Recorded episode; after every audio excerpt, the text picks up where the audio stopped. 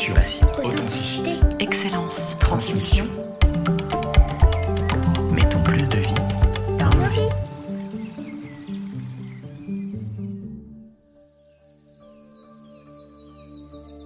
Je suis Jérôme Pitorin et je vais chaque fois, en compagnie d'experts et de passionnés, vous proposer d'enrichir vos connaissances du monde végétal, entre autres, avec de nombreux conseils et astuces, dans une quête de bien-être, le tout arrosé de bonne humeur. Bonjour, ravi de vous retrouver pour cette saison 2 en compagnie aujourd'hui d'Alban Auger. On va parler des abeilles, du miel et du métier d'apiculteur. Bonjour Alban. Bonjour. Et bienvenue dans Connecté Nature. Alban, tu es donc apiculteur à Versailles, 50 ans en Yvelines et en Vallée de Chevreuse, et tu as fondé ta société Maruche à la maison en 2011. Passionné et inspiré, la réputation de ton caramiel à la crème et au beurre bio, ou encore de ton nougat ne sont plus à faire. Alors ma première question est rituelle, et c'est la même pour chacun et chacune de mes invités. Raconte-moi Alban, quel est ton premier souvenir, ta première émotion liée au végétal? Ma première émotion liée au végétal, euh, ce serait euh, là tout de suite. euh, je me rappelle en Normandie, dans la maison euh, familiale, courir dans les herbes hautes pour attraper des sauterelles. Ah oui, d'accord. Ok.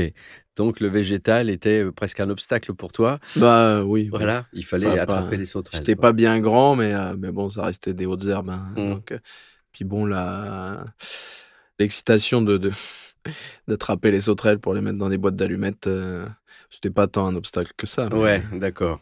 Donc à l'époque, tu attrapais entre guillemets déjà euh, euh, les insectes, puisqu'aujourd'hui, bon, ce sont les abeilles qui viennent Mm. dans tes ruches, mais le principe est un peu à peu près le même. D'ailleurs, dis-moi, de quand date cette passion pour euh, pour ces apidés? Qu'est-ce qui a été déclencheur de ton intérêt pour elles? Depuis, depuis aussi loin que je m'en souvienne, j'ai été passionné. Enfin, j'adorais la nature et notamment les animaux. Les insectes euh, en faisaient partie aussi. Et en fait, c'est arrivé assez tard, euh, cette, euh, cette passion. Le déclic, ça a été quand j'ai goûté un, un miel de châtaignier d'Ardèche, le miel de tonton ours, comme on l'appelle. Tonton ours? Oui, c'est le- l'oncle d'un ami. euh, D'accord, On donc quelqu'un que tu connaissais, en fait. Voilà. D'accord. Moi, j'ai trouvé ce miel incroyable. Euh, de là, j'ai fait des recherches sur le miel. euh, donc, j'étais déjà en, en licence de biologie, donc c'était c'était Mm. quand même tard, ouais. Mais du coup, euh, bah, j'ai creusé sur le miel et forcément sur les abeilles. Et bah, pour arriver à, à creuser fort sur les abeilles et à trouver ce monde fascinant, incroyable et à vouloir aller plus loin. D'accord. Alors, devenir apiculteur, ça s'est imposé très vite pour toi ou c'est devenu d'abord juste une passion de s'intéresser aux apiculteurs eux-mêmes, euh, comme ça, extérieurement Eh ben, euh, devenir apiculteur euh, moi-même, c'est arrivé assez vite. Ce qui est arrivé moins vite, c'est devenir apiculteur euh, professionnel, en fait, Mm. donc d'en vivre.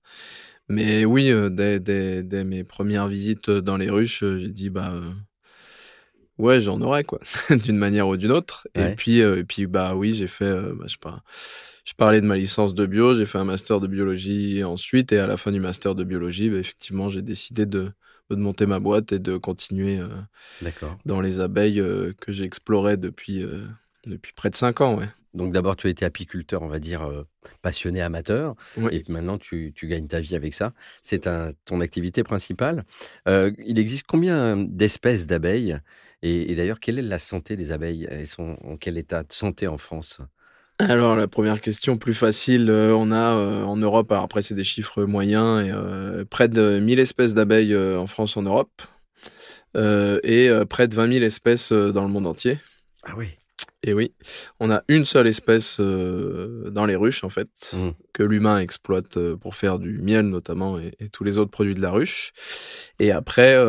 Elle s'appelle comment cette abeille? Alors c'est Apis mellifera. Et après, il y a plein de, de, ouais, de sous-espèces en fonction des régions. Même en, Mm. Euro- en France, c'est Apis mellifera mellifera. Et puis, on peut avoir la Apis mellifera ligustica euh, en Italie, Apis mellifera iberica en Espagne. Ouais. Et bon, après, on peut même aller plus loin dans le détail. Mais Euh, Et du coup, que- quel est l'état de santé des abeilles en France? Eh bien, euh, l'état de santé des abeilles, c'est une très vaste question. Euh, les abeilles vont moins bien euh, qu'avant, en tout cas. Et après, euh, c'est difficile de dire, euh, voilà, on lit souvent les abeilles disparaissent, etc. Mhm. etc.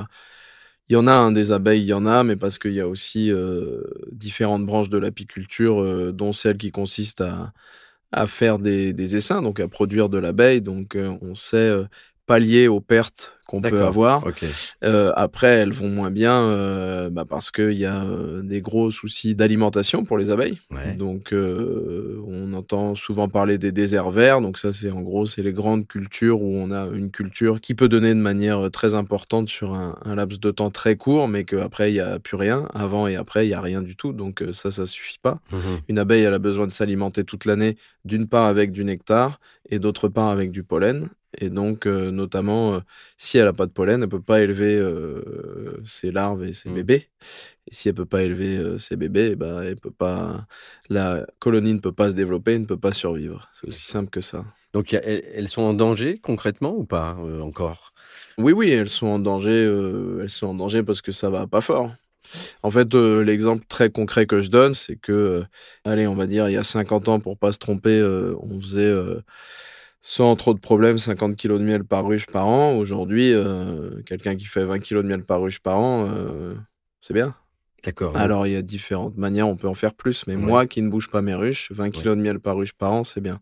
Quand on fait de la transhumance, qu'on bouge les ruches, euh, ça peut monter, ça peut quand même monter bien plus. Alors, qu'est-ce qui fragilise justement les abeilles? Donc il y a ce côté alimentation, il y a moins de fleurs, c'est aussi simple que ça. On, on bétonne beaucoup. Euh, L'humain a beaucoup bétonné. Après, il y a les pratiques euh, agricoles, Oui. qu'on va vachement vers euh, la spécialisation et donc beaucoup moins de diversité, Mhm. qu'on a arraché les haies énormément, énormément en France, qui sont une manne pas seulement pour les abeilles, mais très importante pour les abeilles. Donc, est-ce qu'elle a un- prédateur? Est-ce qu'elle a des animaux ou d'autres insectes qui sont dangereux pour elle? Alors ça, c'est une autre, effectivement, un autre facteur qui est assez important et qui est euh, à majorité euh, humaine, c'est-à-dire euh, dont la cause est l'humain. Il y a un prédateur dont on entend beaucoup parler.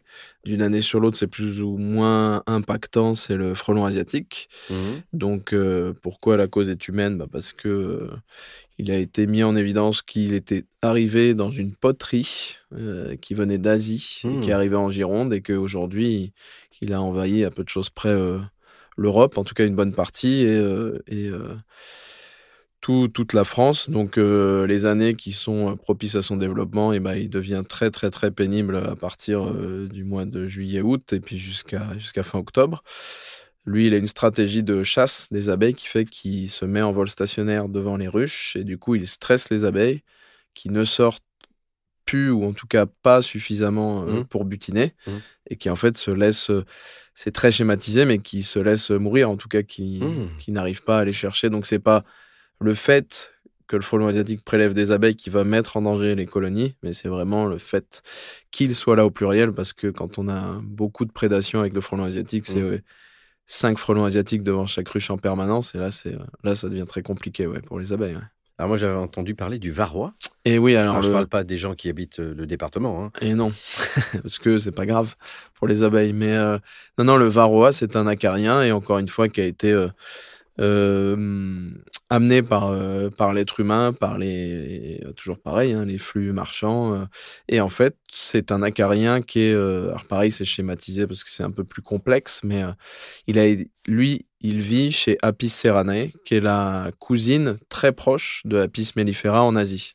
J'étais passé par l'apéro chez elle, je me souviens une Eh fois. ben ouais. voilà. Ouais. Eh ben, c'est toi qui as ramené la, la carrière. Non, non, non, je, moi, je, je me suis bien lavé les mains avant. Bon, super. D'accord, donc ce sont, ce sont elles. Et donc cet acarien, il a migré par les échanges, enfin par les apis ceranae qui sont arrivés euh, en France, en Europe, on ne sait pas exactement euh, d'ailleurs, mais euh, voilà, dans les années 80, euh, Varroa, il est arrivé en Europe, et puis comme c'est un parasite très spécialisé, donc très efficace, il est passé sur Apis mellifera, et puis bah, il est dans, aujourd'hui, il est dans toutes les ruches, mis à part euh, vraiment quelques territoires euh, qui sont exempts de ça, mais pas beaucoup. D'accord. Et donc lui, il est compliqué à gérer parce qu'en fait, il va non seulement parasiter les adultes, mais aussi et surtout, il va aller parasiter les nymphes euh, pendant leur développement. Et en fait, quand il y a un, un parasitisme qui est trop développé euh, dans les ruches, euh, et ben en fait, une partie non négligeable des naissances, enfin des émergences des abeilles adultes, euh, c'est- Mm. donne des abeilles qui sont pas viables. Et évidemment, la colonie, Elle diminue. elle- voilà, elle- finit par, ouais. ça finit par impacter jusqu'à jusqu'à sa mort. Mais bon, c'est un effet qui est insidieux. D'accord. Alors j'aimerais qu'on parle à présent de l'intelligence euh, chez les abeilles. Elles en sont dotées, j'en suis convaincu. Ah, elles ont un cerveau, donc elles ont une euh, forme d'intelligence. Après, c'est une intelligence plus instinctive. Alors, quelles sont justement leurs capacités? Elles sont quoi? Sensorielles? C'est quoi? C'est Ah bah oui, oui, l'odorat, c'est le, le toucher, le goût, j'en sais rien. Eh ben, tout ça, tout Ouais, ça, tout ça. Euh, donc les abeilles, évidemment, elles sentent le goût, elles sont pas dupes. hein. Quand on leur présente, par exemple, euh, du sirop avec euh, 30% de sucre ou du sirop avec euh, 60% de sucre, il n'y a pas photo. Elles vont aller là où il y a plus de sucre. Et après, alors au niveau du, du toucher, elles sont très sensibles aux vibrations. Euh, Elles ont notamment des capteurs sur leurs pattes euh, qui doit, ça faut le prendre en compte quand on fait de l'apiculture parce que moi ce que je dis à tous mes apprentis, euh, c'est que bah il faut vraiment faire le moins de vibrations possible quand on va visiter les ruches si on veut pas bah, réveiller les abeilles et que pour nous la visite soit plus désagréable et pour elles aussi en fait que le stress soit plus important. Euh, voilà, elles sont très sensibles aux odeurs. Mhm. Dans la ruche, euh, tout fonctionne dans la colonie, tout fonctionne avec les odeurs, ou plus exactement des phéromones, Ouais. en gros qui sont des hormones odorantes. Et donc tout, tout est régulé très très finement par ça. Chaque individu, suivant son âge, suivant que ce soit la reine, les ouvrières ou les mâles, chaque individu va émettre euh, tel ou tel phéromone. Et c'est ça donc qui va induire euh, des comportements chez les autres abeilles. euh, et c'est très très voilà très finement régulé ça dans la colonie. Alors justement, tu parlais de la reine des abeilles. Oui. Quelles sont ses caractéristiques? Déjà première chose, il y a une reine par colonie. Ouais. pour euh, voilà encore un chiffre moyen mais qui donne une bonne idée euh, pour 40 000 individus dans une colonie en pleine saison donc euh, mai juin juillet on a une seule reine et donc Mhm. la reine c'est la reine mère c'est la maman Mhm. de toutes les ouvrières qui font tout le travail elle son travail la reine c'est de pondre donc elle pond euh, à longueur de journée voire à longueur de nuit en fonction de la température d'une part en fonction justement des apports de nectar et de pollen hein. plus il y a abondance plus elle va vouloir pondre en quantité D'accord. un petit chiffre, euh, pareil, hein, c'est théorique, mais ça donne une bonne idée. euh, La reine peut pondre jusqu'à 2000 œufs par jour. Ah ça, ça- ouais. Ouais, ouais, ça, fait, ça commence à faire. hein. Et sur, et, et sur, par exemple, 2000 œufs, comme ça, il y en a combien qui, euh, qui deviennent euh, Ah, bah, le à nouveau abeilles? Ah bah, le maximum. D'accord. Parce qu'il y a toujours, y a euh, perte, on va dire, des, ou, sans doute, ça, euh, c'est évident qu'il y, a des, il y en a qui vont pas à terme pour plein de raisons qu'on Ouais. va pas aborder là, parce que sinon on va en avoir pour trois heures. Mais, hein. Très bien. Et donc, euh, et donc c'est la mère de toutes les ouvrières et elle ne fait que pondre et donc après euh, les ouvrières font tout le reste, euh, à savoir par exemple hein, construire les rayons de cire, nourrir, s'occuper des bébés, nourrir la reine, nettoyer la ruche, Donc la reine est une reine, c'est-à-dire qu'elle ne fait pas grand-chose en quelque sorte à part pondre. 2000 Euh, œufs par jour, c'est pas mal. hein. Ouais, c'est pas mal, c'est du taf. hein. c'est du taf. Mais je veux dire, elle, est, elle, ne sort pas, elle ne bouge pas, elle, elle reste. Alors euh, elle reste dans la colonie. elle règne dans sa ruche. alors. Ouais, nous, nous, c'est très humain, on aime dire ça, c'est vrai, mais elle, elle règne pas sur grand chose, hein. elle, elle pond et puis c'est tout. Alors comment on devient reine? Alors ça, c'est au niveau de l'élevage. En fait, à partir d'un œuf fécondé, Ouais. on peut euh, donc on va obtenir une femelle abeille, donc soit une ouvrière, soit une reine. Et donc euh, la reine, la différence, c'est qu'elle est élevée dans une cellule différente, avec plus de volume, plus grande, et orientée différemment. Mhm. Et aussi et surtout, elle va être nourrie différemment. Donc ça veut dire qu'il y a des abeilles qui naissent euh, ouvrières et d'autres qui naissent reines. Voilà, exactement. D'accord. On est bien né euh, aussi chez les abeilles. C'est ça. La noblesse, euh, c'est La oui, noblesse des abeilles. Comment fonctionne une ruche? Parce que le miel que produisent les abeilles est d'abord leur propre alimentation.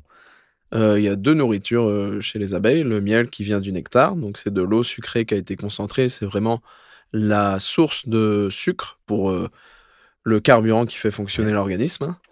Et, euh, et surtout, c'est la réserve de nourriture dont elles ont besoin pendant l'hiver pour justement activer leurs muscles qui vont produire de la chaleur et qui vont leur permettre pendant l'hiver qui est parfois rigoureux euh, de rester à une bonne température et de survivre euh, tout simplement.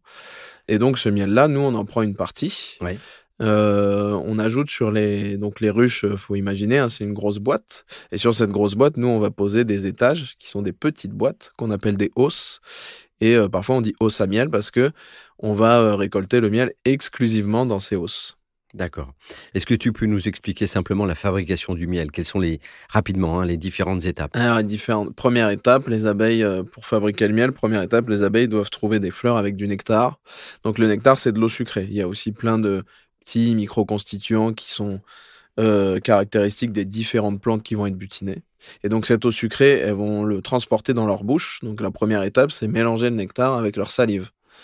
Et euh, quand elles rentrent à la ruche, elles vont recracher dans la bouche d'une autre abeille le miel Et ça va comme ça de bouche en bouche. D'accord, très bien. Pour finir dans les alvéoles, donc là on a mélangé euh, aux salives de Mhm. plusieurs abeilles, on est content. Et donc dans les alvéoles et dans la ruche, euh, ce nectar va être concentré. Euh, en moyenne, on a 30% de sucre environ hein, dans les nectars qui sont récoltés. Et ce 30% de sucre, les abeilles, euh, elles vont faire en sorte de l'augmenter jusqu'à 80% de sucre pour n'avoir que 18% d'eau Mm. et 1 à 2% de microconstituants dont je parlais tout à l'heure. Et donc pour faire ça, elles vont faire évaporer l'eau en fait du nectar. D'accord, donc en, finalement, beaucoup, beaucoup d'amour, puis il y a beaucoup, beaucoup de bisous. Oui, Hein, on tout fait est- beaucoup de c'est bisous vrai. dans la ruche quand même. J'avais jamais fait ce raisonnement, c'est D'accord. vrai. Euh, le miel n'est pas le seul produit hein, que nous offrent les abeilles, euh, et, et d'autres sont en effet excellents, recommandés, même pour la santé. Est-ce que tu peux nous en faire une courte liste? Alors courte liste, euh, donc le miel on l'a vu, après il y a le pollen.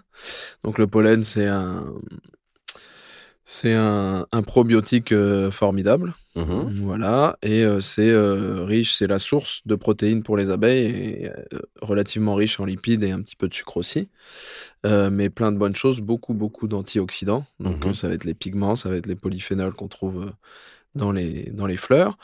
Ensuite, on a euh, la gelée royale qui va être l'aliment euh, quasi exclusif euh, de la reine et qui va son lui nom, ouais. voilà et qui va ouais et qui va lui donner une longévité bien supérieure à ses filles. Donc avec des vertus aussi très bonnes pour la santé de l'homme. Voilà, beaucoup de vitamine B notamment. Ouais. voilà, c'est un, un complément alimentaire très riche et oui, ça fait partie des. De toute façon, il y a que des produits miracles à mon sens dans la ruche. Il y a la propolis aussi. Il y a la propolis. Donc la propolis, c'est une, euh, c'est une résine que les abeilles vont récolter à droite à gauche sur les bourgeons de certains arbres. Et en fait, c'est l'antiseptique de la ruche. Antifongique, antibactérien, antiviral.